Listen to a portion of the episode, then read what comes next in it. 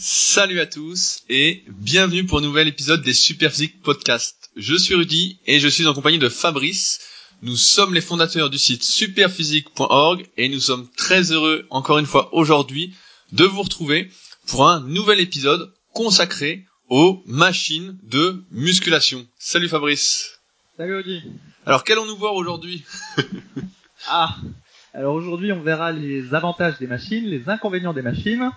On vous donnera nos trois machines préférées et nos trois pires machines. Mais avant de commencer, l'introduction. Alors Rudy, expérience de pensée. imagine, imagine tu te retrouves euh, sur une île, euh, tu peux pas t'échapper de l'île, et dans cette île il y a euh, deux gymnases. Il y a un gymnase où dedans tu as euh, que des poids libres. Donc tu as euh, des barres, des haltères, une barre de traction, un banc à développer couché, euh, incliné. On te met également un rack à squat, un truc à extension lombaire, et comme je sais que tu adores cet exercice, je te mets quand même ta planche à rameur. ça, ça c'est dans le premier gymnase. Par contre, t'as pas de tour à poulie. Ensuite, t'as un autre gymnase, où là tu as un cadre guide, toutes les machines de muscu inimaginables, convergentes, presse à cuisse, biceps, triceps, tout, et une tour à poulie. Par contre, t'as aucun poids libre. Pas de barre, pas d'haltère, euh, pas de traction, rien. Les abonnements, c'est les mêmes, 30 euros par mois. Il y a une seule contrainte, c'est qu'il se trouve que les deux vendeurs, euh, les deux propriétaires des salles, ils sont fâchés euh, l'un et l'autre entre eux. Et du coup, une fois que t'es inscrit dans un, tu peux pas changer pour aller dans l'autre parce que euh, c'est la guerre entre les deux. Question Rudy. Dans quel gymnase vas-tu aller?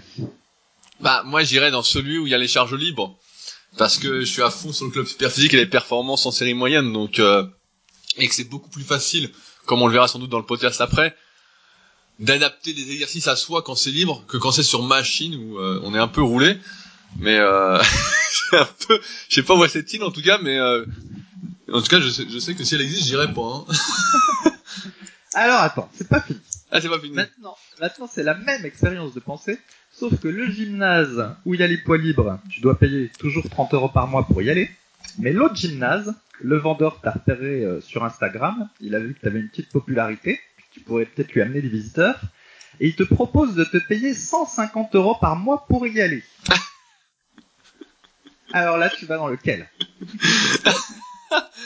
Ah, je vois que tu écoutes euh, attentivement mes podcasts. Tu sais que je suis incorruptible.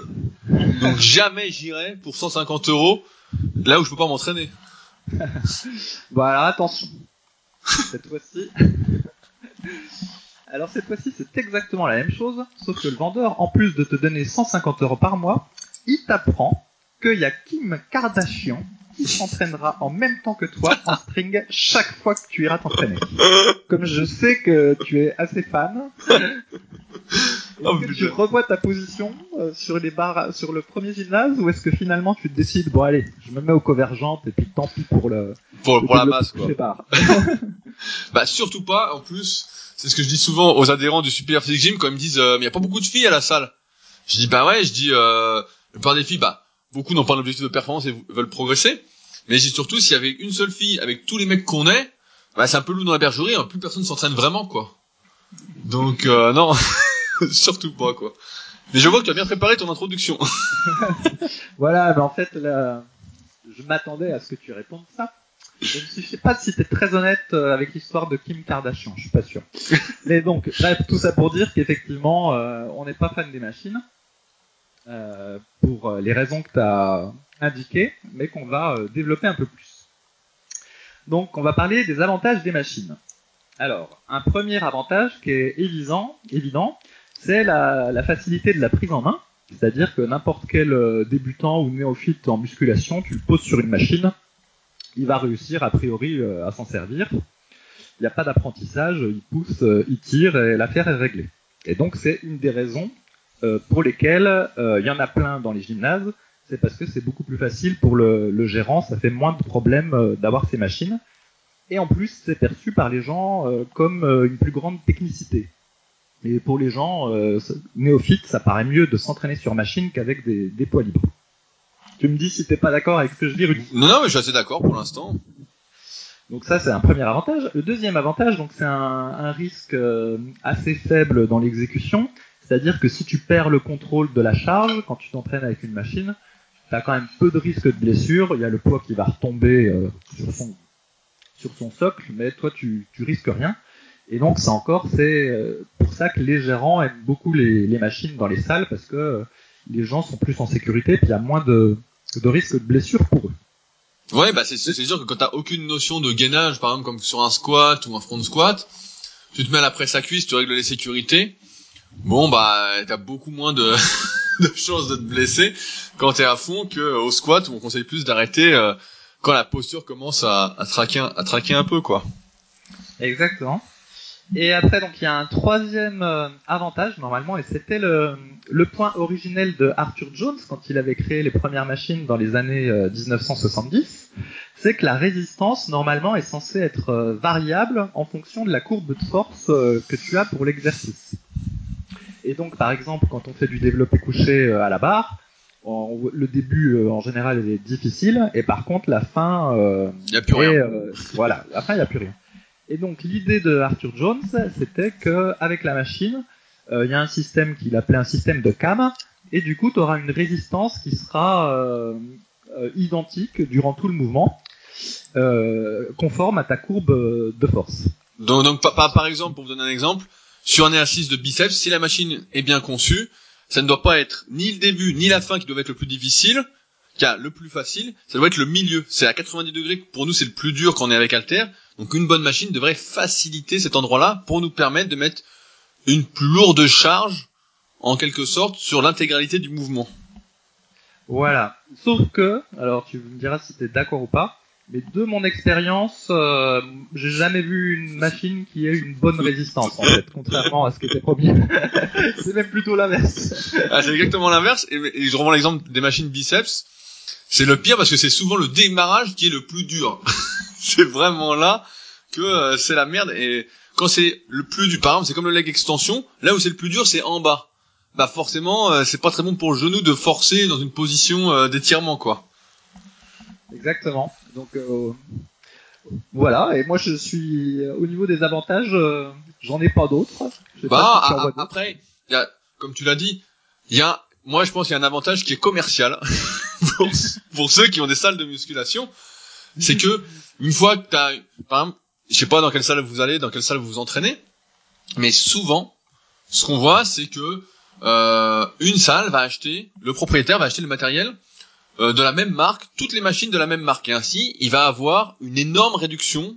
Euh, il va payer beaucoup moins cher ses machines, en alors que il ne sait pas, il ne les a pas testés, il y a très peu de chances hein, que ça arrive, ça doit exister, mais à ma connaissance, je ne connais personne qui ait fait ça. Donc il va, il va se passer qu'on va avoir des machines qui vont être improductives, ou peut-être même dangereuses euh, pour le pratiquant, même si en apparence, encore une fois, d'un point de vue commercial, quand on arrive dans une salle et qu'il y a plein de belles machines qui brillent, etc., on se dit ah super, top, etc. Alors que dans la réalité, euh, bah euh, c'est pas trop. Moi je me souviens, j'ai une anecdote. Quand j'étais, euh, quand je m'entraînais dans mon garage, que j'avais euh, 14-15 ans, je voulais une machine un peu à tout faire euh, décathlon. Je sais pas si t'as connu ça, ça faisait euh, poulie haute, poulie basse, ça faisait développé assis, ça faisait butterfly, euh, ça faisait leg extension aussi. Est-ce que tu Ouais, vois tout à fait. donc euh, je m'entraînais, j'avais déjà un banc, j'avais une barre qui faisait 1m20, euh, deux haltères, etc. Et euh, c'était un peu mon rêve à l'époque d'avoir ça, quoi. Et à un moment, on a déménagé avec mes parents, et euh, pour euh, anniversaire et Noël, etc., bah, toute ma famille m'a offert justement cette machine. Et euh, finalement, je me suis rendu compte que la plupart des exercices qu'on pouvait faire avec, bah, ne pouvaient pas se faire. Par exemple, il y avait un gros point faible pour le tirage à la poulie haute euh, et ben il y avait rien pour se caler les jambes. Donc pour faire le dos, par exemple, faire des tractions à la poulie haute, ben on pouvait pas. Dès qu'on mettait lourd, on s'envolait. Alors pour ro- rowing poulie basse, c'était bien. Pour les triceps, bah c'était bien. Pour les biceps, fallait faire gaffe parce que si on faisait des biceps, eh ben la machine pouvait se soulever, décoller vers l'arrière, ça faisait contrepoids. Donc euh, tu flippais un peu. Euh, et donc en apparence, elle était super. hein. Je me disais putain, elle est magnifique. J'idolâtrais un peu le truc parce que j'y connaissais pas grand chose. Et quand je l'ai eu, que je l'ai testé, j'ai dit merde. J'ai dit euh, finalement ça valait pas son prix. Et donc justement, ça nous amène aux inconvénients. Et déjà, un des inconvénients de, des machines, c'est qu'elles sont adaptées à une certaine morphologie. Mais dès que vous n'avez pas la morphologie en question, par exemple vous êtes très grand, ou au contraire vous êtes petit, ou vous êtes très large de carrure, eh bien vous vous sentez pas bien sur la machine. Bah, ce qu'il faut, ce qu'il faut savoir, c'est que la plupart des fabricants de machines, et c'est quand même ça qui est triste, c'est qu'ils ne font pas de musculation. Donc c'est comme les euh, fabricants de suppléments ou les vendeurs de suppléments qui font pas de muscu, qui consomment pas de suppléments. Là, c'est un peu pareil. C'est que ils voient une machine que quelqu'un a fait, ils vont la copier bêtement, essayer de la faire un peu moins cher ou un peu plus cher s'ils collent euh, leur logo dessus, et ils vont pas se dire voilà comment je pourrais la rendre adaptable pour n'importe qui. Et encore une fois, peut-être qu'on va en parler juste après, mais pour rendre une machine euh, avec différents réglages pour, qu'on puisse l'adapter à chacun, etc. Là, il faudrait quelqu'un de compétent à côté pour expliquer comment l'adapter à chacun. Et donc, on en arrive avec des machines en fait qui sont inadaptées pour la plupart des individus. Mais vraiment, on se retrouve des fois avec euh, des rowing machines où on tire, on se dit mais attends, euh, on tire pas du tout avec le dos quoi, ou ça nous ouvre le coude, ou ça va pas du tout quoi. Ouais, donc ça, ça, c'est encore un autre point, c'est que euh, même des fois, quelle que soit la morphologie, la machine est pourrie. Et faut bien le dire, c'est souvent le, c'est souvent le cas. Hein. Moi, j'ai fait pas mal de salles et euh, je, je, teste euh, les machines entre guillemets pour justifier le prix de mon abonnement. Et mais c'est sur le lot, il y en a beaucoup qui sont pourris. Et même sur celles qui sont bien, souvent elles ne sont même pas adaptées à, ma morphologie. Et au final, bien que la salle soit bourrée de machines, je finis par me réentraîner avec des barres et haltères pour la quasi-totalité de la, séance. Sinon, juste un autre euh, inconvénient. Donc là, on imagine une machine qui soit complètement euh, idéale, donc adaptée à la morphologie et euh, qui soit en, théorie bonne. Moi, j'ai quand même l'impression que la stimulation musculaire est pas la même qu'avec des barres haltères. Je sais que Michael Gundil, lui, s'entraîne beaucoup avec machine, quoi qu'on connaisse pas exactement quand même la manière dont il s'entraîne même s'il a beaucoup de machines chez lui, peut-être qu'il fait aussi un peu de poids libre, on, on sait pas trop. Et donc bref, si jamais euh, je trouve une machine qui me plaît, par exemple une machine à tirage horizontal, que j'adore, eh ben mon expérience montre que euh, finalement, euh, par rapport à un dead rowing à un bras, j'ai moins de courbatures le lendemain, ou je congestionne moins, ou bah, ça paraît pas pareil. Là, en plus, tu compares, donc c'est, on en parlera peut-être après la fin de podcast pour dire les bonnes machines qu'on recommande, mais là, on compare la poulie, et la poulie, forcément, bah, c'est beaucoup moins traumatisant que les poids libres, où va y avoir des à-coups, des points difficiles, etc. Une résistance qui est plus traumatisante, alors que la poulie, bah forcément, c'est beaucoup plus fluide, même si c'est pas euh, la même résistance euh, n'est pas adaptable tout le long. On a forcément moins de courbature avec la poulie, donc c'est un peu moins efficace musculairement. Après, c'est, on avait parlé dans le podcast les cinq exercices euh, qu'on ne recommande pas, je sais plus le titre exact, où on avait dit, bah justement, des, parfois, il faut peut-être mieux prendre un peu moins de muscles et durer que. Euh, mais c'est vrai que là, sur ton exemple, bah mieux vaut faire du rowing à un bras que du rowing assis à la poulie basse si à un bras si on a des haltères suffisamment lourdes pour sa force. Ouais, mais je, je, enfin, je parlais même pas de la poulie, je parlais de euh, la, la, version machine sans poulie. Tu ah, tu parlais de la, ok, du rowing à un bras à, machine. Du rowing à un bras avec la machine qu'on voit d'ailleurs souvent de, dans les anciennes vidéos de professionnels de bodybuilding. Alors je crois qu'il y en a un petit peu moins, mais il y avait une vidéo de Kevin Levron qui s'appelait Muscle Marinant de machine et on le voit euh, faire cette machine là par exemple. Tu sais où t'es. Ouais ouais, bah, j'en ai une, j'en ai une aussi au SP Gym dont euh, pratiquement personne se sert. Voilà, mais, donc euh, moi je les aime bien ces machines, mais franchement je me dépouille, hein. je tire fort, des fois je fais des dressives dessus pour faire plaisir, etc. Mais euh, faut bien dire, bah, ça ne fait pas pareil que le rowing qu'un bête rowing à un bras avec halter. Donc au final, j'en suis arrivé à la conclusion que quand il y a un équivalent euh, bar halter à une machine, généralement l'équivalent bar halter est de toute façon euh, meilleur en termes de stimulation musculaire que la meilleure machine correspondante. Je, mais je sais pas si tu te souviens, il y avait un, un livre qui s'appelait Big au-delà du possible.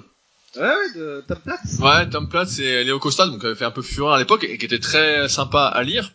Et dedans, justement, ils classaient des exercices euh, et ils en arrivaient à la conclusion que les exercices où euh, le corps bougeait dans l'espace étaient toujours préférables à ceux où le corps ne bougeait pas. Donc tu vois, par exemple, ils disaient que les tractions à la barre fixe étaient plus efficaces parce que le corps bougeait, etc., que euh, les tractions à la poulie haute. Que les dips étaient plus efficaces que les dips à la machine. Alors après, c'est c'est à débat et leur justification était un peu euh, tendancieuse. Mais c'est vrai que d'expérience, on remarque souvent ça quand même. Mhm.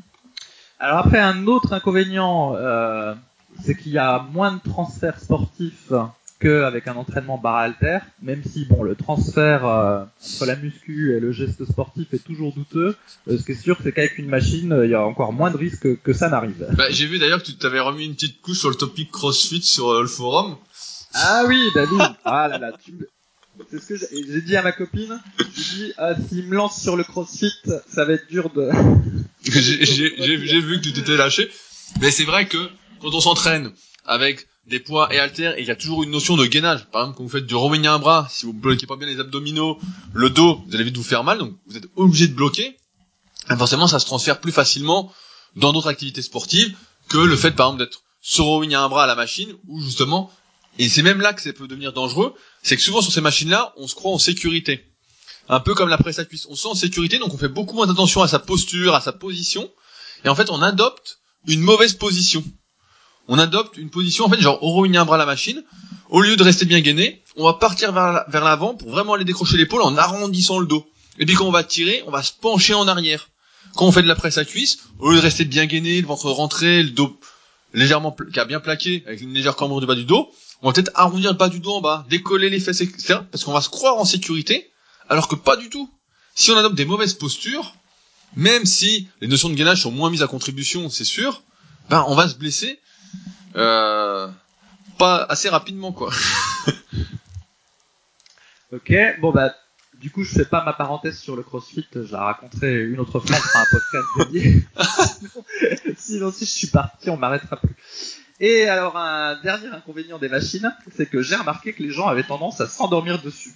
Alors, je sais pas si c'est ça à ta salle aussi, vu que toi, tu... Ouais, nous, nous on sélectionne donc personne s'endort. Non mais c'est juste de la folie, tu vois des, des gens par exemple qui vont faire euh, une machine de dos, ils restent assis sur la machine entre la série, et là ça dure 5 minutes, ils discutent, ils font je sais pas quoi, et après ils refont une petite série, et ensuite ils rattendent 5 minutes en restant assis sur la machine, et après ils font- refont une série. Et en fait les types, sur une séance d'une heure et demie, je pense qu'ils doivent passer euh, 1h28 assis en fait, sur les machines. Avec leur téléphone et en plus ils veulent pas tourner. C'est ça le pire Ah dans, les, dans la plupart des salles commerciales que, que j'ai faites, hein, donc j'ai pas, j'en ai pas fait 15 000 non plus, mais sur la trentaine que j'ai faite, bah à chaque fois les mecs veulent pas trop tourner quoi. Ils disent non j'ai bientôt fini, euh, ils font du téléphone. Donc là tu deviens, tu deviens fou quoi. Mais c'est vrai que c'est, c'est aussi un des avantages des machines qu'on n'a pas cité, c'est qu'elles sont confortables. En, en général elles sont hyper confortables. Tu t'assois dessus, tu bouges plus, t'es hyper bien quoi. hein. C'est vraiment euh, le siège est bien. Alors que tu vois, y a- il y a- j'avais un autre exemple. Euh, dans la biographie de Jean-Luc Favre, le bouquin s'appelait Devenez champion du monde. Donc c'était un de mes bouquins préférés quand j'étais gamin.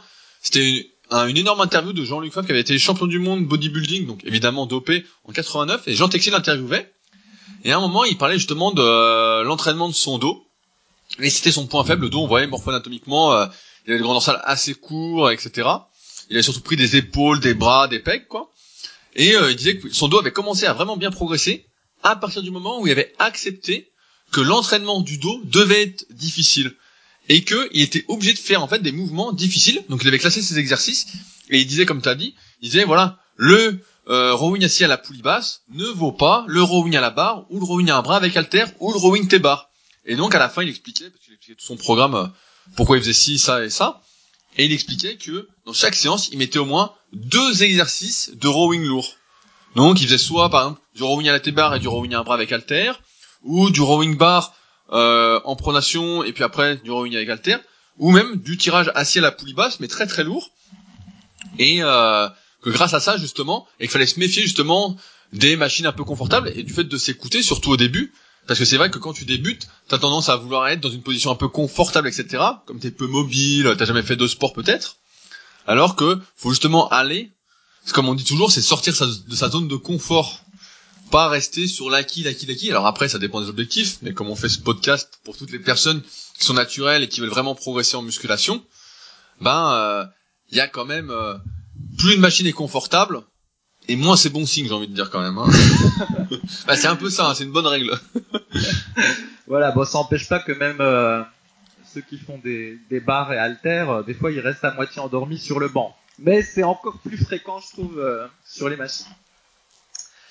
Alors, maintenant qu'on a dit ça, on va quand même essayer de parler de nos machines préférées. Alors, du coup, si on essaye de dire quels sont nos trois préférés, Rudy, laquelle tu mettrais en premier? On va considérer que ton rowing planche n'est pas une machine, hein, même si c'est pas présent dans la plupart des salles de muscu. On en reste à la machine. Bah, moi, la première chose que je fais quand je vais dans une salle, quand je devais m'inscrire dans des salles, etc., ce que je recherchais, c'était une presse à cuisse, mais avec un plateau suffisamment grand pour mettre mes pieds. Parce que je suis assez grand, donc il fallait que j'écarte suffisamment mes pieds. Et donc pour moi, une bonne presse à cuisse, euh, quand on doit s'inscrire dans une salle, c'est un argument euh, qui fait pencher euh, la balance. D'accord, bah, je me doutais que tu allais dire ça. Donc évidemment, moi, aussi j'ai mis la presse à cuisse en premier, même si j'en suis pas fan à titre personnel, comme le, le squat avant me réussit pas trop mal. Et je trouve que quand je fais de la presse à cuisse, j'ai moins de résultats que. Ouais, mais moi, moi, aussi, moi aussi, moi aussi, je sens, comme je fais beaucoup de squat avant, que c'est mieux, mais c'est beaucoup plus dangereux. Et comme je fais aussi de la presse, pendant des années, je faisais vraiment pas de squat, etc. Donc je faisais beaucoup de presse. Même à l'époque, pour ceux qui s'en souviennent, je crois qu'il y a une vidéo sur ma fiche euh, membre de la team sur Super Physique. Chez mes parents, j'avais acheté une presse à cuisse qui faisait hack squat et j'avais dû modifier le plateau avec mon pote euh, Brice. Euh, il était venu, il avait modifié le plateau de la presse à cuisse parce qu'il était tout petit. C'était une presse body solide. Et on a mis un énorme plateau. Et après j'étais super bien mais j'étais toujours obligé de modifier le plateau. Et quand j'arrivais dans des salles ils achetaient des, des presses avec des plateaux minuscules je me disais mais en fait personne s'en sert quoi. Et pareil sur la presse à cuisse moi ce que j'aime bien regarder ce que j'aime bien avoir c'est pouvoir charger moi-même. Je veux pas qu'il y ait une poulie je veux pas qu'il y ait une chaîne je veux pas qu'il y ait une cam parce que souvent la cam en plus c'est hyper dur en bas. Donc c'est encore un truc à sniquer les genoux. Qu'elle soit bien fluide donc euh, et pareil voilà une bonne presse à cuisse ça coûte deux bras hein. nous au SPJ on en a acheté une bien euh, je peux dire que ça douille un peu quoi. Oui et, euh, pareil j'en ai testé plein aussi et c'est pas si souvent que la, presse à cuisse est bien. Moi ce que j'aime bien c'est que l'angle du plateau soit assez fermé entre guillemets pour pouvoir pousser avec mes talons et euh, des fois, l'angle est trop ouvert et t'as l'impression que tu dois pousser avec le, le bout de ton pied. Et ouais, oui, je vois. et en plus, ça tire sur le genou. Et étrangement, euh, il y a beaucoup de machines où l'angle, euh, beaucoup de presse à cuisse où l'angle est pas bon. Et comme tu dis, on se demande s'il y a quelqu'un qui n'en a fait ne serait-ce qu'une fois, euh, parce qu'on on voit bien que ça, ça va pas, quoi. Non, mais la, la, la plupart des mecs qui font des machines, peut-être qu'ils testent la machine comme ça, mais comme ils savent pas comment doit être la machine pour qu'elle soit le plus efficace possible, en fait, le mec se met, il pousse, il dit ah bah ça coulisse bien et voilà en fait. Il se dit pas euh, ah oui il faut que j'ai bien le pied posé, que je pousse avec le milieu du pied. Il se dit rien du tout le mec. C'est c'est c'est il en sait rien. Donc euh... donc voilà donc le notre machine préférée donc ce serait une bonne presse à cuisse quand il y en a une. Et quelle serait ta, ta deuxième machine préférée? Alors ma deuxième machine, j'utilise pas beaucoup de machines alors putain c'est compliqué. Bah si je devais choisir une deuxième machine, Franchement, je prendrais euh, soit une poulie haute, soit une poulie basse en fait. Ah Le même choix que moi. je, je, je, précise qu'on se concerte pas avant les podcasts et qu'aujourd'hui Fabrice a voulu organiser tout le podcast, donc j'étais pas au courant de sa petite histoire du début. Jamais. Et je suis pas au courant de ses choix. En plus, c'est même pas vrai. On se concerte un peu avant le podcast, mais on ne dit pas à l'avance exactement ce qu'on va dire pour garder une certaine spontanéité. Ouais, donc bah, comme toi, j'avais mis poulie haute et poulie basse parce que euh, la poulie haute, on a certes dit que c'était moins bien que des tractions, mais il y a quand même une plus grande polyvalence parce que tu peux faire euh, des extensions de triceps avec, tu peux tirer à 45 degrés avec, donc il y a quand même une variété d'exercices supplémentaires par rapport à juste la barre de traction. Donc du coup, c'est plutôt sympa. Ouais, ouais, et puis et puis c'est efficace pour tous ceux qui n'arrivent pas à faire de traction, qui n'ont pas d'élastique, qui n'ont pas de barre etc. C'est quand même, quand c'est presque indispensable en fait d'avoir une poulie. S'il y a une salle où il n'y a pas de presse à cuisse et pas de poulie haute, déjà ça commence mal. Hein. Bah, c'est ça, autant autant s'entraîner chez soi. Mais surtout que maintenant ils font beaucoup. Moi j'ai beaucoup d'élèves qui s'entraînent au home gym et sur la méthode super sur le forum, je vois de plus en plus de personnes aussi qui sont en home gym et ils ont tous en fait maintenant dans les cages à squat bah comme t'avais un peu tu crois que t'avais, t'avais une poulie toi dans ta cage à squat à l'époque? Ouais ouais j'avais un truc ça s'appelait un Power Station 3000 et il y avait une poulie haute une poulie basse et une euh, petite cage à squat. Et bah maintenant ils mettent directement le truc pour scanner les jambes en plus sur la poulie haute. Donc t'as les deux boudins et donc euh, toi à l'époque je crois que t'avais pas ça. Donc là tu l'as directement donc c'est super quoi. T'arrives euh, alors la poulie est pas super qualité. Bah après tu changes le câble etc mais quand même, euh... ouais, c'est vrai que s'il n'y a pas ça dans une salle, euh, bon, ça quand même, ça restreint euh, son utilité. Hum, hum. Ouais, bah, tu sais comment ça faisait pour pas être soulevé par la charge? Je crois que j'enroulais une corde autour de ma taille où je mettais des disques euh, sur mes genoux pour pas être soulevé et pouvoir faire de la poulie haute euh, l'autre. Bah, moi, j'avais d'autres techniques parce que chez mes parents, j'en avais acheté aussi. Euh, donc, le truc, je crois, c'était body solide, donc la cage à squat avec la poulie intégrée. Donc là, les plaques étaient directement mises. Et en fait, euh, dans la cage à squat, on se calait. Bah, mon frère, il doit faire ça en- encore puisqu'il s'entraîne de là-bas. Mais euh, on mettait une barre chargée genre à 100 kilos, les sécurités à la bonne hauteur, et on se calait en dessous la barre en fait. Ouais, je vois. Et donc là, on bouge plus. Hein, là, Ok. Alors le plus dur, ça va être pour la troisième. Alors je t'avoue, la troisième, je sais pas trop. J'en ai cherché une euh, histoire d'en avoir trois, mais rien ne me venait au début. Alors vas-y, essaye de dire toi quelle serait ta troisième machine préférée? Alors j'hésite euh, entre deux. Bon alors attends, je te dis la mienne. On va voir si t'avais la même. alors moi j'ai mis euh, une machine à pectoraux euh, convergente et je vais expliquer pourquoi. Ah, c'est ton point faible. Voilà pourquoi. Non, parce qu'effectivement, euh, des fois, quand on n'a pas la bonne morphologie, on a du mal à sentir ses pectoraux au développé couché barre, même si on allonge le nombre de répétitions, même si on serre les omoplates. Enfin bon, on a beau faire tout ce qu'on veut, on a quand même des sensations pourries. Et même si on a vu dans les précédents podcasts qu'il fallait pas s'entraîner que pour la sensation, quand on n'a pas de sensation du tout, euh, en général, ça veut quand même dire qu'il y a peu de chances que le muscle en question euh, travaille. C'est la même chose qu'avec la congestion. Avoir une congestion ne garantit pas euh, la stimulation musculaire, mais s'il n'y a pas de congestion, c'est que le muscle ne travaille pas. Voilà, ne pas mélanger cause et conséquence en quelque sorte. Exactement. Et donc du coup, en général, ce qu'on conseille, c'est donc de faire du développé couché ou incliné avec des haltères pour avoir une trajectoire convergente et euh, ressentir un peu plus les pectoraux qu'à la version barre. Sauf que quand on fait du développé couché avec haltères, déjà dès que les haltères deviennent un petit peu lourds, c'est pas toujours facile de prendre la position de départ tout seul. Et euh, particulièrement, je trouve que c'est assez dur de serrer les omoplates quand on fait du développé couché avec haltères, spécialement si le banc sur lequel on se couche est assez étroit. Ah oui, bah là. Ah bah tiens, Ah, c'est ça, ça. les, les bancs étroits en salle, euh, ça c'est.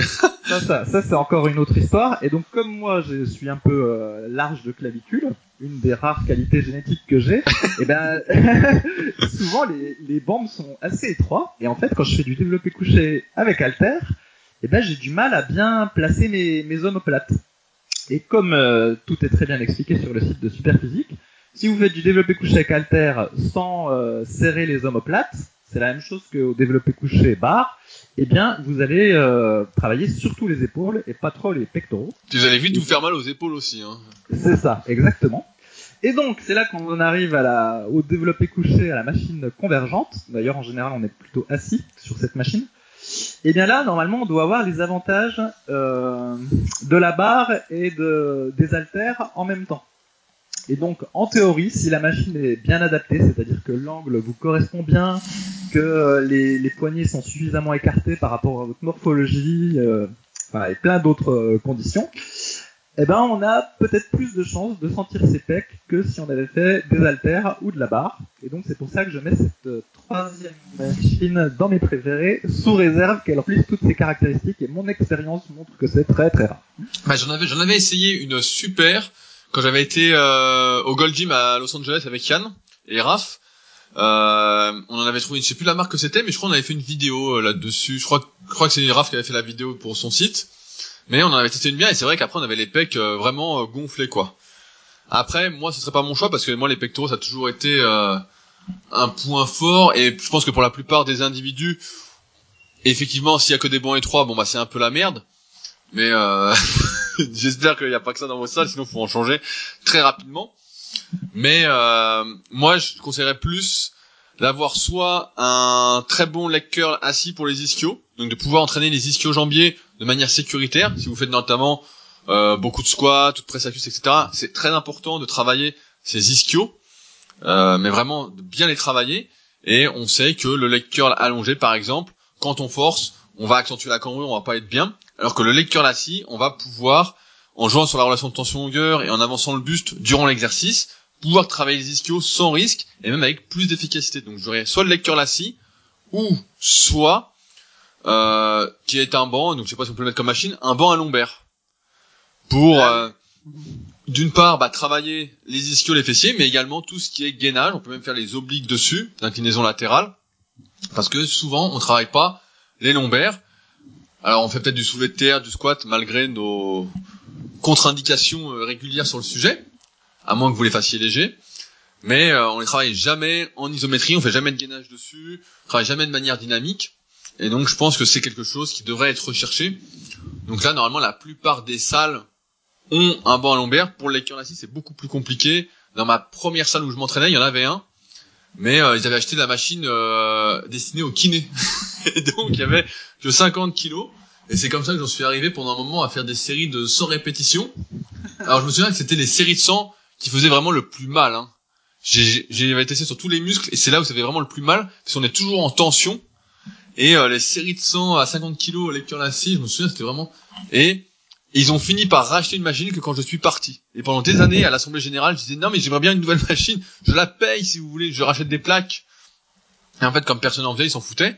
Et c'est pour ça que l'une des premières machines que j'ai acheté au Super Gym, bah ça a été un lecteur lassie quoi, avec suffisamment de poids pour faire les ischios euh, suffisamment pour protéger ses genoux déjà et euh, rien que pour le fait de pouvoir travailler ses ischios parce que sinon c'est vrai qu'on est quand même assez limité avec barre et halter pour travailler ses ischios. On pourrait nous dire qu'il y a le soulevé de terre jambes tendues, mais en fonction de la morphonatomie de chacun, ça peut faire plus les fessiers, ça fait même plus les fessiers que les ischios dans la plupart des cas. Ouais. Eh ben, en fait, j'aurais dit euh, la même chose que toi, sous deux réserves près. Bah, du coup, les extensions lombaires, j'avais pas considéré ça comme machine, mais sinon, effectivement, je l'aurais peut-être même mis en premier, tellement je pense que euh, c'est très intéressant de faire ce mouvement-là, euh, surtout quand on est assis toute la journée. Et euh, concernant le leg curl, eh ben euh, simplement comme les ischio-jambiers, euh, bah, je m'en fous, je, je, n'en ai pas parlé. Mais sinon, celui qui s'intéresse aux ischio-jambiers, effectivement, le leg curl assis est très pertinent. Et eh ben quand tu auras mal au Fabrice, on verra ce que tu fais. on va dire qu'avec un peu de chance, les fentes arrière suffisent pour développer les bah. Vu, vu, tes fessiers et tes quadriceps, j'en doute. Mais je connais un très bon chirurgien pour les genoux, si jamais. Hein. On en reparlera. Ok, alors maintenant pour les trois pires machines. Ok, alors tu veux commencer ou c'est moi qui commence? Ah, Allez, vas-y, je commence. je pense qu'une des pires machines, c'est euh, toutes les machines à biceps. Ouais, bah c'est ce que j'allais dire. Là, c'est le pire du pire. Hein. Là, c'est... Ah, quel copieur celui-là. En fait, on comprend même pas pourquoi ça existe, ces machines à biceps. Et chaque fois que je vois un type, en général, en plus elles sont populaires. Et donc, euh, chaque fois que je vois un type qui fait les biceps à la machine dans la salle, je suis navré pour lui parce qu'il perd son temps. C'est beaucoup moins efficace que simplement faire du curl euh, au pupitre en utilisant le banc euh, incliné comme pupitre, ou du curl incliné, ou même du curl avec terre tout simple. Et une machine à biceps, donc ça prend de la place, c'est compliqué, ça coûte cher, faut qu'en plus ce soit adapté à votre morphologie. Mais même si elle est adaptée à votre morphologie, en général, c'est tout à fait nul. Donc c'est vraiment la machine qui n'a aucun intérêt. Ah non, mais là, le pire en plus, c'est que ça favorise les blessures parce que là où c'est le plus dur, c'est là où on est en position de faiblesse. La relation de tension-longueur en, musculation, je sais plus si on a déjà parlé dans les podcasts, mais dit en gros que quand un muscle est étiré, étiré ou raccourci, bah c'est là où il est le moins fort et où il est en position un peu de faiblesse. Et quand c'est là qu'on a le maximum de résistance, donc le bras tendu, c'est là qu'on a le plus de résistance, bah forcément, on est en train progressivement d'abîmer son biceps et ça va mal finir. Et ceux qui construisent des machines à biceps ne tiennent pas compte de cette relation pour la... Pourtant, c'est la base en fait quand on fait un peu d'anatomie, un peu de physiologie. Et c'est pourquoi les machines à biceps c'est vraiment catastrophique quoi. C'est vraiment le truc. Euh, mais ça me fait penser, tu vois, c'est comme tout à l'heure on parlait des presses à cuisses, mais c'est aussi des pupitres à biceps. La plein de pupitres à biceps qui sont de base, c'est pour ça que tu as parlé d'utiliser un banc. La plupart des pupitres à biceps sont à 45 degrés ou aux alentours et on sait tous que il suffit de se mettre dessus pour sentir qu'il y a un truc qui va pas quoi. On est en porte-à-faux, ça va pas. Alors qu'il suffirait d'avoir un pupitre à 80 degrés pour que ce soit parfait, d'où l'utilisation d'un banc incliné finalement pour faire du curl au pupitre. Ouais, tiens, d'ailleurs une anecdote sur le pupitre. Donc tout le monde sait que c'est euh, Larry Scott, l'ancien champion euh, Mister Olympia, le premier en 1965, qui a popularisé euh, l'usage du pupitre. C'est pas lui qui l'a inventé. J'ai oublié le nom de l'inventeur. Je crois, je crois c'était pas Gironda qui avait inventé? Ça doit être ça. Ça doit être Gironda qui l'a inventé. Et donc c'est Larry Scott qui l'a popularisé parce qu'il s'entraînait dessus et qu'il avait euh, des beaux biceps euh, pour l'époque. Et la blague, c'est qu'on a toujours pensé euh, que c'était un exercice, le curl pupitre pour les biceps, qui permettait de les isoler, de les travailler très proprement, tout ça quoi.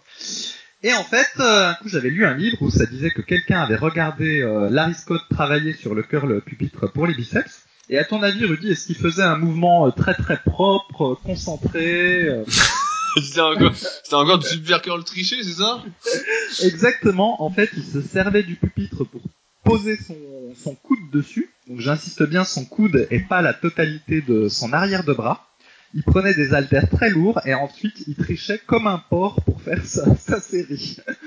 Donc euh, c'est un peu différent de l'image qu'on en avait. En tout Et- cas, c'est ce qui est rapporté. Et en, en- en plus, ce qu'il faut savoir, c'est que le pupitre originel est arrondi, en fait. Il est pas droit. C'est venu avec le temps, je sais pas pourquoi ils l'ont fait droit, mais normalement, à la base, il était arrondi, le truc. Alors, et ça, là- je savais pas. Et là, pareil, on a un truc tout droit. euh. enfin bon. Ok, alors après, la deuxième pire machine. Je vais commencer aussi. Bon, je vais pas dire la machine, les machines à triceps, mais grosso modo, c'est un peu la même chose que les machines à biceps. Ça n'a pas grand intérêt. Mais donc, je vais dire les machines à fessiers. En général, euh, le, le mouvement est, est trop est trop court ou pas pas bien adapté. Et en général, la plupart des machines à fessiers sont beaucoup moins efficaces et même font mal au bas du lombaire. Et il faudrait plutôt faire simplement euh, des, des fentes ou je pense même des extensions de la hanche à vide sont plus efficaces que la plupart des machines à fessiers. Bah, le, le, le, le pire, c'est celle qui est assise, là, pour les, ce qu'on appelle l'abducteur. Pour les abducteurs.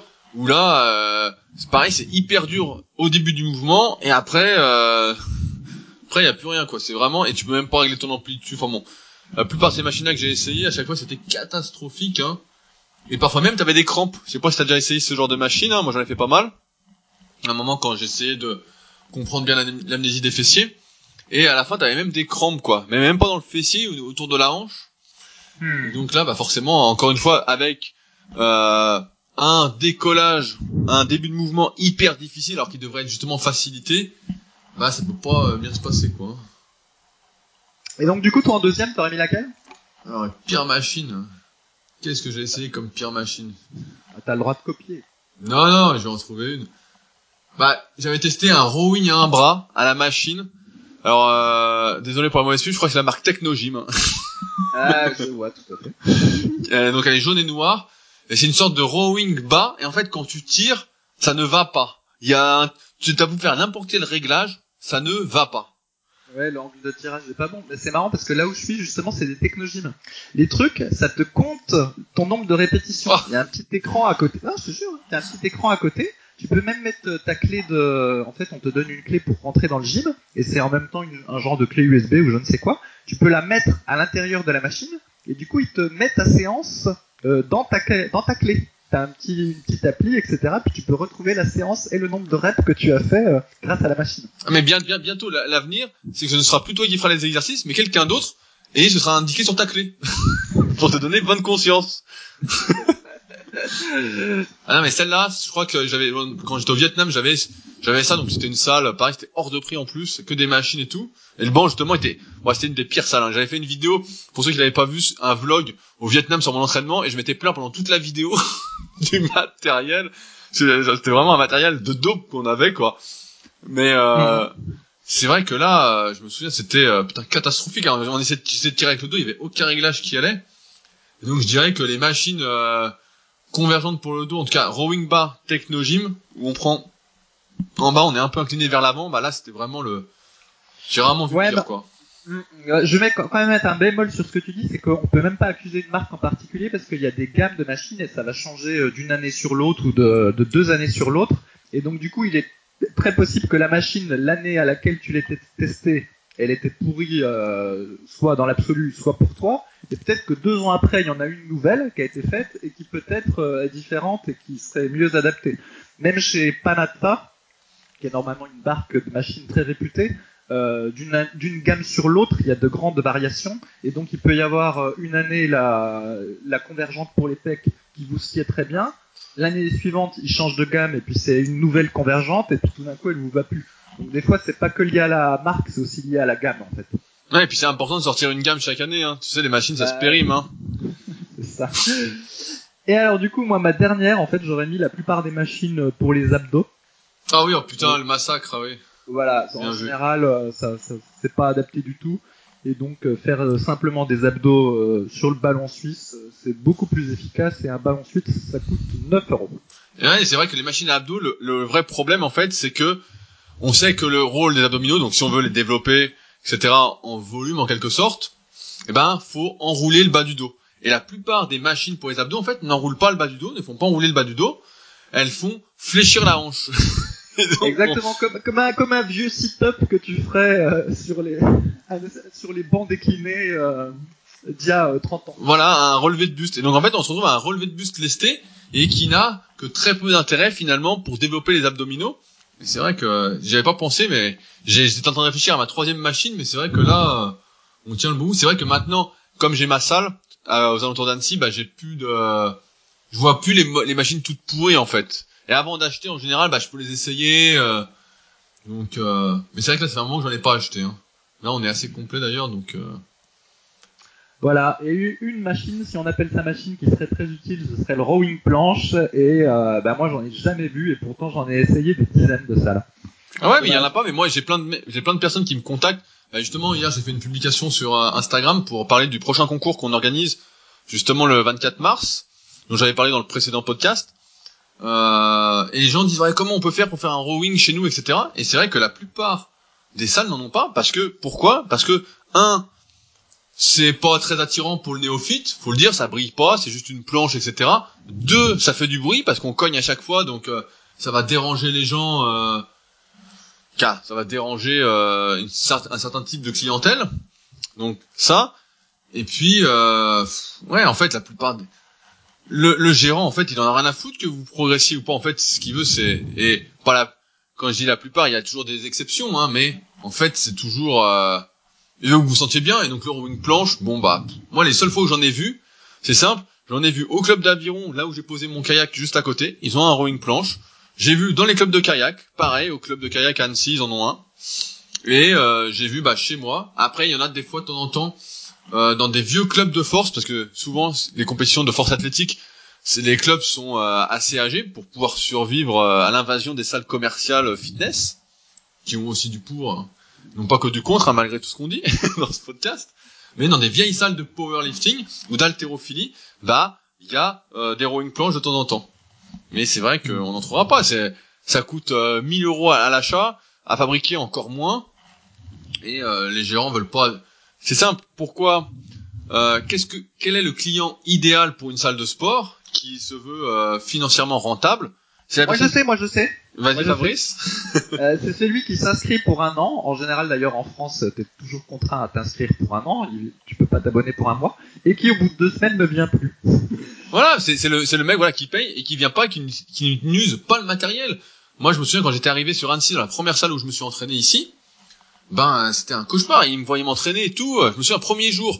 Donc avant de m'entraîner, je leur dis voilà, je vais faire du soulevé de terre, nan, il manque un peu de poids, pas de souci. Non non, pas de souci. Premier jour, je fais du soulevé de terre. Les profs courent en haut, donc c'était jour de mezzanine. Mais qu'est-ce que tu fais? Ben, je sais pas, je fais du soulevé de terre, et puis après, ils ont, ils m'aimaient pas parce que, en fait, je prenais tous les poids de la salle. Des fois, je faisais de la presse, je mettais 400. Ben, il y a plus de poids pour les gens, pour les gens. Et puis j'étais là tout- presque tous les jours. Puis quand j'étais là, bah ouais, ça faisait un peu de bruit parce que je mettais des poids, puisque parce que les mecs venaient discuter, ils étaient intéressés. Alors qu'eux, ils voulaient une salle tranquille euh, où les gens euh, venaient discuter, venaient manger un peu après, euh, un peu salon de thé quoi. Donc c'est sûr que la Mhm. plupart, la plupart des salles, des gérants, c'est ça qu'ils veulent. C'est pas des salles où vous vous entraînez, ils ont rien à foutre. S'entraîner en fait, ça use le matériel, ça fait du bruit. euh, et la plupart des gens aujourd'hui, en tout cas mon analyse, est que la musculation est devenue une mode, malheureusement ou pas, ça peut se discuter, et que la plupart des gens donc en vont plus dans une optique bien-être, se défouler un petit peu, que dans une optique de progression. Donc le marché s'est adapté à ça, tout simplement. Donc on n'est pas prêt de voir des rowing planches euh, dans les salles de musculation en France. Euh, bah voilà, bah, du coup, je pense qu'on a fini sur les machines. Bah. Donc chacun aura compris qu'on n'est pas grand fan. Il y Non, mais le, le- le vrai problème, le vrai problème des machines, c'est que la plupart du temps, elles ne sont pas adaptables à nous-mêmes. En fait, on se retrouve avec une résistance qui devrait être meilleure, qui est moins bonne. On devrait être dans une position plus sécuritaire. Ce n'est pas le cas non plus. C'est même plus dangereux la plupart du temps. Et en plus, bah, ça coûte deux bras. Franchement, à tous ceux qui s'entraînent en home gym, etc., ou qui recherchent une bonne salle, bah, ce qu'on vous a dit, recherchez une bonne presse à cuisse, une poulie haute, une poulie basse, des poids libres, etc. Et vous verrez, ça, c'est parfait pour s'entraîner, quoi. Et on se rend compte, en fait, qu'avec ça, qu'on peut s'entraîner chez soi, si on a un peu de place. Donc, la presse à cuisse prend vraiment beaucoup de place, mais une poulie haute, une poulie basse, une cage à squat, un banc qui s'incline, une barre, des haltères, etc. Une barre fixe, des barres à dips. Et voilà, vous allez déjà faire énormément de choses. Franchement, vous allez construire euh, pratiquement l'intégralité de votre physique. Alors après, on voit de plus en plus de personnes aussi, au fur et à mesure qu'elles vieillissent, qui utilisent de plus en plus de machines, qui militent de plus en plus pour les machines parce qu'elles sont blessées, parce qu'elles ont des douleurs, etc. Et c'est vrai que les machines, en ce sens, peuvent être moins contraignantes articulairement. Mais encore une fois, à condition qu'elles soient adaptées à soi. Et tout à l'heure, tu citais euh, Michael Gundil, qui lui a dû modifier, qui modifie toutes ces machines pour qu'elles lui conviennent. Ça, faut le préciser. Il achète des machines qu'il modifie, donc euh, faut encore une fois être assez spécialiste pour pouvoir le faire, sinon on se retrouve avec des machines qui sont presque inutilisables et dangereuses. Donc c'est pas si simple de trouver des bonnes machines.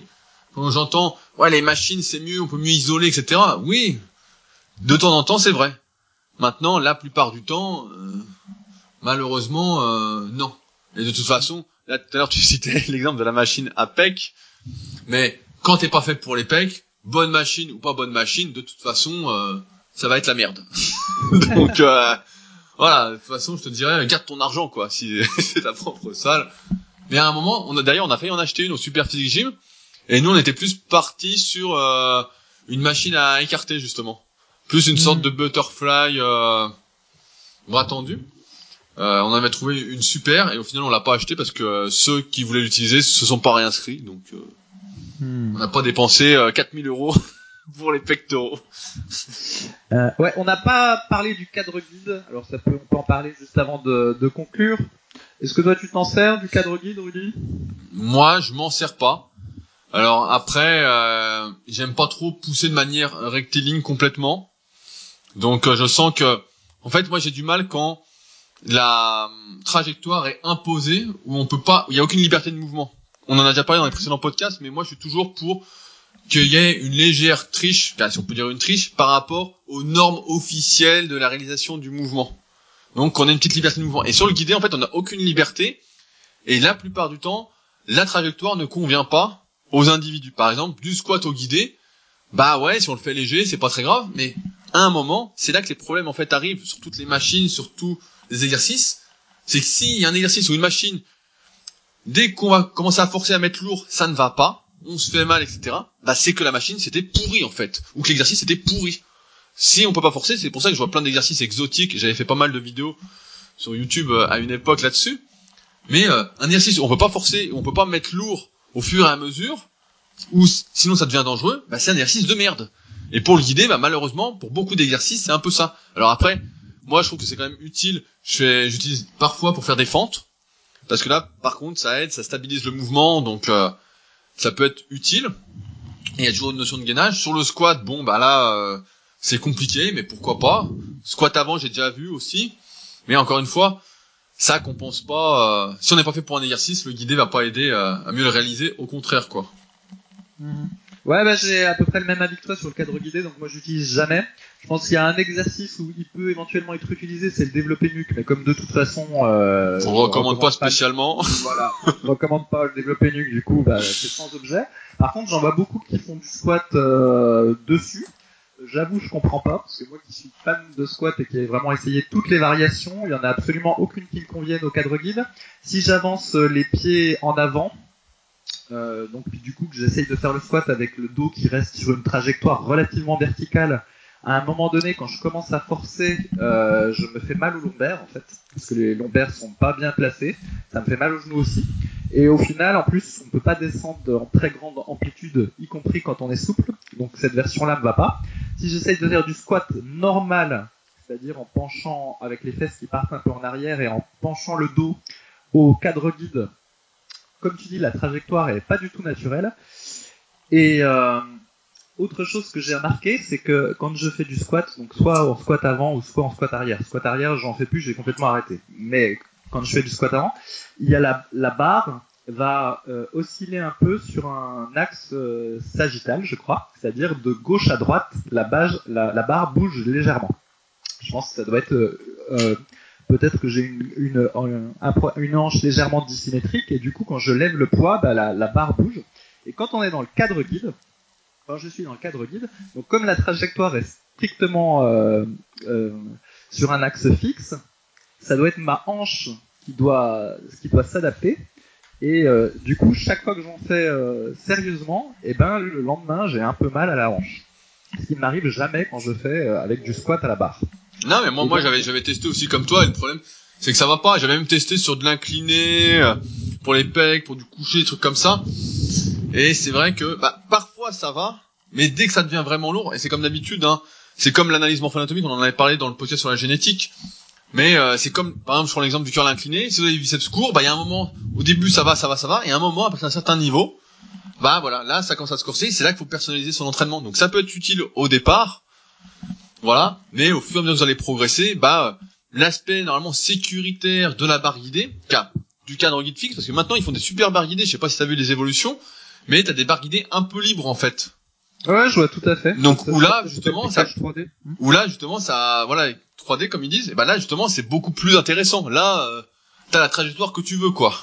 Ouais, pas tout à fait. J'en ai testé et en fait au final euh, c'est pas vraiment mieux parce que le c'est pas hyper fluide en fait le. Ah, tu sens que t'es sur un rail? Ouais, tu sens que t'es sur un rail en fait. Y a, y a pas le truc où tu juste tu tournes le poignet, ça raccroche?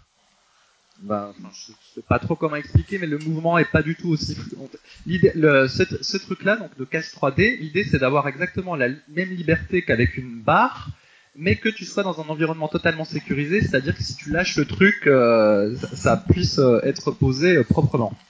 Mais en pratique, eh ben, il n'y a pas une fluidité complète du mouvement, tu, restes un peu dans, un dans une certaine trajectoire. Donc au final, j'ai testé un peu et puis j'ai laissé tomber. Il y en a d'autres pour lesquels c'est bien, mais, mais du coup, ce qui est dingue, c'est que tu te dis, tu te dis, euh, putain, toutes ces machines-là, ça coûte super cher, c'est compliqué, il y en a qui réfléchissent là-dessus, et au final, bah voilà, tu, fais ton développé avec une barre, et puis c'est aussi bien. Ah oui, non, mais, mais ça, c'est du commerce, c'est, comme les bagnoles, c'est comme tout, hein. Euh, tu sais, on vend toujours la machine la plus chère, etc. Euh, s'il y en a que ça intéresse, d'ailleurs, on a, on a filmé sur euh, bah, la méthode superphysique, la, la formation que je fais, euh, le Super sixième avec toutes les machines et on vous explique le choix de chacune justement et les prix. Il y a de quoi euh, devenir chèvre quand on voit le prix. Dis combien ça coûte parce que les gens bah, pas forcément. Je vais, donner une idée. Si vous voulez une presse euh, Hammer Strength par exemple, sans remise, sans rien, c'est 7000 euros. Ah oui. Une presse à cuisse, hein. Voilà, la Hammer, donc est super, etc. C'est 7000 euros. Donc là, on se dit, bon, ok, euh, si on prend, je sais pas, une presse à cuisse, pareil, avec toutes les plaques de poids, etc. Bah pareil, on peut vite arriver à euh, 7-10 000 euros, quoi. Hmm. Je me souviens que euh, bah, j'ai un pote qui avait acheté, euh, donc qui est un peu gourmand, hein, on vous trouvez beaucoup moins cher, une euh, vis-à-vis Hoist, et il avait payé 12 000 euros. Ah mais juste pour la vis-à-vis ou alors elle faisait aussi parce que souvent les vis-à-vis elles ont d'autres poulies sur les côtés? Non, bah là, là, il y avait, euh, non, il y avait poulie haute, poulie basse, une barre fixe au milieu et voilà quoi. Hmm. Donc euh, forcément, après, on paye encore une fois souvent la marque, parce que nous au Super Gym, on a, pour donner un ordre d'exemple, on a la body solide en modèle pro qui coûte 1600 euros et euh, on a pratiquement jamais eu de soucis quoi. Hmm. Donc euh, non non mais c'est vrai que comme d'habitude on nous crée des besoins alors qu'il n'y a pas de raison d'en créer quoi. Mais bon, ce sera toujours pareil, hein, c'est la course. c'est le capitalisme, Fabrice. bon, bah, ça fera une bonne conclusion pour le podcast. Je te laisse terminer. Euh, donc déjà, bah, merci à tous d'avoir écouté ce magnifique podcast. Euh, je vais en profiter encore une fois pour vous remercier.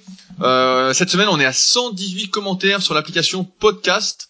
Euh, en ayant tapé Superphysique Podcast, vous êtes nombreux à m'écrire, notamment qui n'arrivent pas à mettre de commentaires sur les podcasts. J'ai vu que Adrien, euh, la semaine dernière, dont j'en avais parlé, donc je sais plus si dans ce podcast-là, mais ou dans le mien, où je suis seul, euh, a réussi à mettre son commentaire. Donc pour ce faire, si vous souhaitez nous remercier et nous encourager et nous donner un petit coup de pouce, euh, il suffit d'aller donc sur l'application podcast d'Apple, de taper donc sur iPhone ou sinon sur iTunes si vous êtes sur PC, de taper Super Physique Podcast, de descendre tout en bas et de mettre mettre un commentaire et vous mettez bien 5 étoiles. C'est ce qu'on préfère. Euh, J'en profite également pour vous dire euh, que les inscriptions sont toujours ouvertes pour le concours de rowing planche que nous organisons aux alentours d'Annecy le 24 mars, samedi 24 mars à 17h, suivi d'un repas sous forme de buffet tous ensemble à la salle. Donc si ça vous intéresse, c'est vraiment ouvert à tous, et vraiment, vraiment, vraiment, j'arrête pas de le dire, parce que c'est le cas. Il suffit juste de m'écrire, donc directement via mon site euh, rudicoya.com, et je me ferai un plaisir de vous répondre et de vous donner l'adresse secrète. Et enfin, on vous laisse comme d'habitude avec plusieurs liens pour aller plus loin après ce podcast. Donc un lien pour voir les vidéos que j'ai fait, notamment sur le Super Six Gym et le choix des machines, le prix, tout, etc. Vous allez en apprendre pas mal. Un lien vers le site de Fabrice, si notamment vous n'avez pas de machine pour vous entraîner. Je vous mets également un lien pour apprendre à faire votre analyse morpho-anatomique parce que on en a pas mal parlé, notamment que les machines ne convenaient pas euh, à chacun et notamment quand on n'était pas fait pour quelque chose, bah, que même les machines convergentes pour les pecs comme Fabrice, ça servait à rien. et enfin, un dernier lien. Euh, bah non, pas de dernier lien, ça suffira pour cette fois-ci. En attendant donc, on se retrouve la semaine prochaine pour un nouveau podcast. Salut Salut